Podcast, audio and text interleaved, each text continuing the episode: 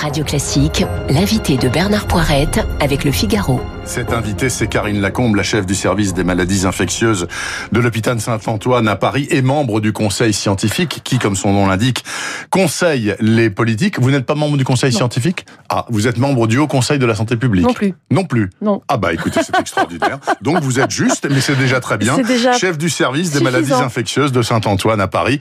Merci d'être là, Karine Lacombe. Alors, écoutez, euh, il y a plein de choses. Vous avez une actualité du feu de Dieu. Il paraît maintenant que ce n'est plus un mètre de distanciation idéale, mais deux mètres parce que le variant anglais est terriblement contagieux.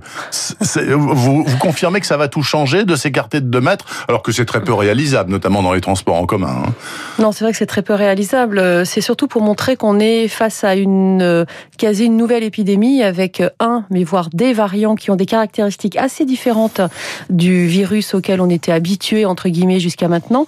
Probablement un virus qui se multiplie à plus grande échelle, qui est beaucoup plus transmissible parce qu'il a su s'adapter euh, aux, aux cellules euh, du corps humain, du rhinopharynx, et trouver la clé pour être, pour euh, s'accrocher plus facilement aux récepteurs et donc euh, rentrer plus facilement et se multiplier à un taux beaucoup plus élevé. Et donc une personne infectée produit beaucoup plus de virus et donc plus à même d'infecter quelqu'un en face de lui. Alors c'est vrai que 1 mètre, 2 mètres, il n'y a aucune donnée scientifique extrêmement forte pour montrer que ça fait une différence, mais Oui. intuitivement on peut comprendre que plus on sera éloigné les uns des autres, moins on a de risques d'être exposé à quelqu'un qui va euh, fabriquer du virus. Et donc, en toute logique, on virus. peut euh, aussi, avec euh, cette manière de raisonner, imaginer que l'idéal, c'est encore de ne rencontrer personne et donc de se reconfiner. On va en parler dans, dans un instant, Karine Lacombe. Autre question, les masques. Alors, il paraît que les masques, vous en avez un, vous avez un masque Oui. chirurgical, là, Oui. au micro. Euh, Ceux-là, ils sont bons parce qu'il paraît que tous les masques qu'on confectionne nous-mêmes en tissu à la maison avec une machine à coups de Singer, ça va pas du tout. Bah, disons que le pouvoir filtrant des masques que l'on fait à la maison est moins bon que les autres masques, mais ça on le savait depuis le début. Oui. Pour un virus qui est- a, qui a muté et qui est beaucoup beaucoup plus contagieux, eh bien peut-être que ces masques-là, qui ne suivent pas de normes particulières de fabrication, euh, seraient moins efficaces. Donc, les Et seuls tout bons, c'est ceux qui sont quelque chose estampillés, que rien du tout. Oui, c'est pour ça que on, soient mais depuis fabriqués le en début, Chine ou ailleurs, d'ailleurs. Absolument. Il faut plutôt des masques euh, qui aient euh, qui, qui aient été testés. Ça peut être des masques en tissu mais testés, donc qui suivent une certaine norme de fabrication. Mhm. Et puis bien sûr les masques chirurgicaux et puis les masques FFP2 dans des situations particulières. Oui, les FFP2, donc ce sont ceux notamment pour les soignants qui sont conseillés Tout pour les fait. soignants qui sont au contact permanent. Alors, reconfinement, si la situation l'exige, a dit le, euh, le, le ministre Véran hier à la télévision. Vous voyez venir ce reconfinement, Karine Lacombe, vous qui êtes hospitalière Bah, écoutez, oui, vu- on voit on venir. Oui, oui, absolument. Donc, on, on, on a vu que le 25 décembre, on, est- on, on était au creux de la deuxième vague. Donc, euh, vous savez, cette vague qui a, qui a monté en octobre, novembre, et puis ensuite, on a vu, euh, grâce au, au couvre-feu, d'abord au confinement et puis ensuite au couvre-feu, Oui. euh, on, on maintient du couvre-feu, pardon. Donc on a vu euh, la vague redescendre et depuis le 25 décembre, les indicateurs changent et petit à petit, ces indicateurs sont en train de s'aggraver. Alors c'est quoi ces indicateurs? Le- Un indicateur qui est extrêmement précoce, c'est la présence de virus dans les eaux usées. Mhm. On sait euh, depuis maintenant plusieurs mois que c'est un bon facteur prédictif d'une reprise épidémique. Mhm. Ensuite, on voit les gens et, jeunes. ça, et ça, ça qui monte. sont- Absolument, Dans, dans ça, les ça eaux monte usées, ça monte. Énormément. Et ensuite, on voit les gens jeunes qui s'infectent et on voit des gens jeunes arriver à l'hôpital. Donc, on a vu ça pendant euh, les premières semaines du mois de janvier. Et puis maintenant, on voit que l'incidence augmente chez les personnes plus âgées. C'est exactement le même processus que, que, que l'on a vu en septembre-octobre. Donc la logique des choses, la logique mécanique, va vers un reconfinement plausible, dirons-nous. Très probablement, Très si, si on veut faire face en, en plus à l'augmentation des prises en charge hospitalières Oui. hors Covid, hors Covid. On est en pleine saison hivernale. C'est tout le temps la période de l'année où il y a énormément euh, d'hospitalisation euh, à cause de la Parce décompensation des, parce qu'il n'y a pas que le Covid, la décompensation de pathologies euh, sous-jacentes et, et, et, et l'addition de, de, de, euh, de cette augmentation d'hospitalisation, on va dire, naturelle, plus l'augmentation de, des hospitalisations de cas Covid fait que on est euh, dans un système hospitalier qui est déjà extrêmement en tension. Karine Lacombe, à partir de lundi, tous les entrants dans l'Hexagone devront avoir un test PCR de moins de 72 heures négatif. Oui. C'est la moindre des choses. Ah oui, c'est la moindre vous des choses. On- Ça aurait dû on être fait il y a bien longtemps. On l'avait déjà demandé euh, l'été dernier. Euh, alors c'est vrai que sur le plan logistique, c'est quelque chose qui est assez compliqué à demander et qui freine tout de même beaucoup euh, la liberté de circuler. Il faut regarder les choses en face. hein. Oui. Euh, et, et, et puis euh, euh, la France est quand même ouverte, que ce soit euh, par le ciel, l'air, euh, les bateaux, etc. Pas une île. hein. Donc c'est pas une Pas voilà, c'est pas une île, donc c'est assez compliqué à mettre en place. Mais c'est vrai que maintenant avec ces nouveaux variants qui arrivent, enfin, ce nouveau variant en particulier qui arrive des pays anglo-saxons, euh, le variant sud-africain qui arrive euh, du continent africain, et puis euh, les autres variants qui sont en train d'émerger, on, on voit que de toute façon, quelles que soient les mesures, on est quand même dans un mille- dans une dans un pays qui est à- qui a des frontières assez poreuses et le fait de demander ces tests PCR va surtout permettre de reculer l'arrivée massive de nouveaux variants pour espérer gagner la course avec les vaccins. Alors justement, parlons vaccins parce que là, il y a quand même une grosse problématique.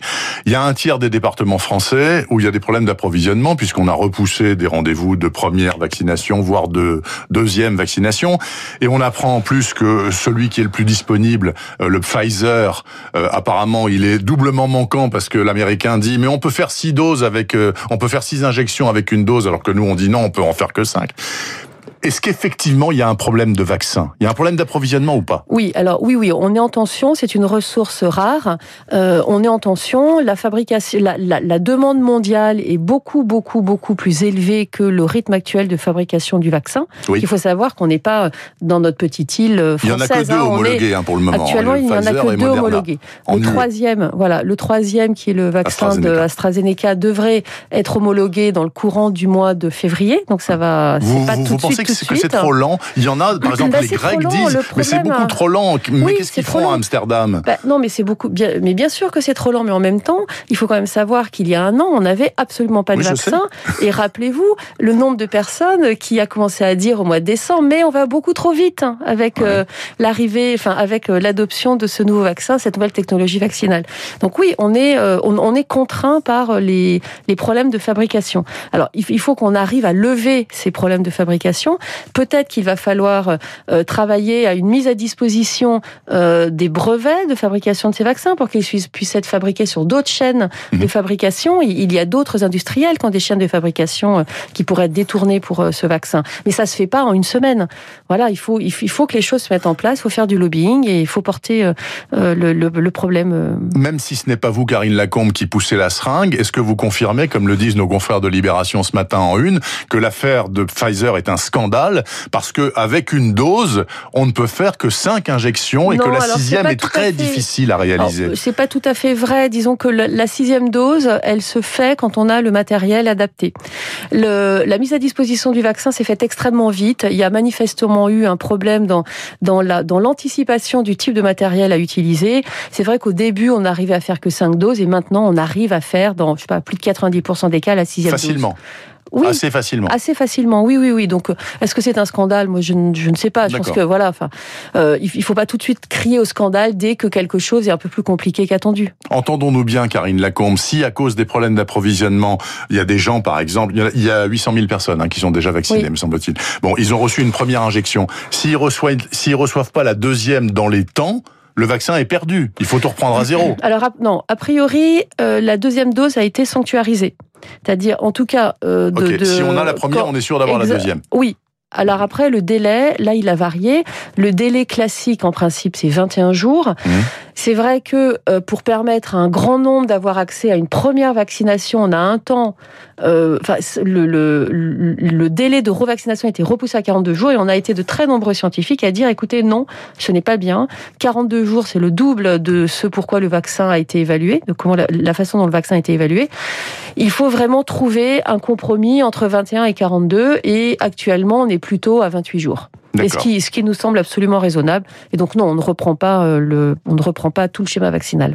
Euh, Karine Lacombe, encore une question. Euh, certains dans l'Union européenne, encore les Grecs, euh, en l'occurrence, qui misent beaucoup sur le tourisme, et évidemment disent il faut absolument un euh, passeport vaccinal. C'est-à-dire les gens vaccinés doivent avoir un passeport disant moi je peux aller n'importe où parce que je suis clean vis-à-vis du Covid. Vous êtes pour? Bah, Enfin, Vous n'êtes pas disons, politique, mais est-ce voilà, que ça vous oui, semble être une bonne idée? Ça peut. Ça, c'est difficile à prendre. C'est une, je pense que c'est une, une, décision qui est compliquée à prendre. Il existe hein, ce passeport vaccinal pour plein d'autres vaccins, ah bah en particulier pour la fièvre jaune. Il est jaune, voilà, hein. exactement. C'est l'Organisation mondiale de la santé qui Tout à fait. C'est le petit carnet jaune de vaccination internationale.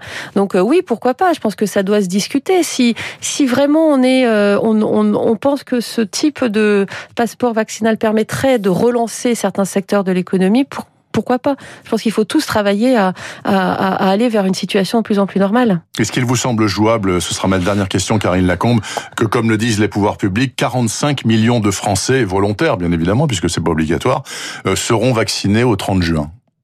On est sur cette pente-là. On est parti à 100 par semaine. On est à 800 000 maintenant au bout d'un mois. Bon, voilà, euh, bon, on, aurait. Euh, je, pense que si on a, euh, si la, si le vaccin n'est plus une ressource rare, on a les ressources humaines à mettre en face. On s'est mobilisé, hein, s'est mobilisé en 24 heures. Il y a le personnel. Il y a, il y a, le personnel.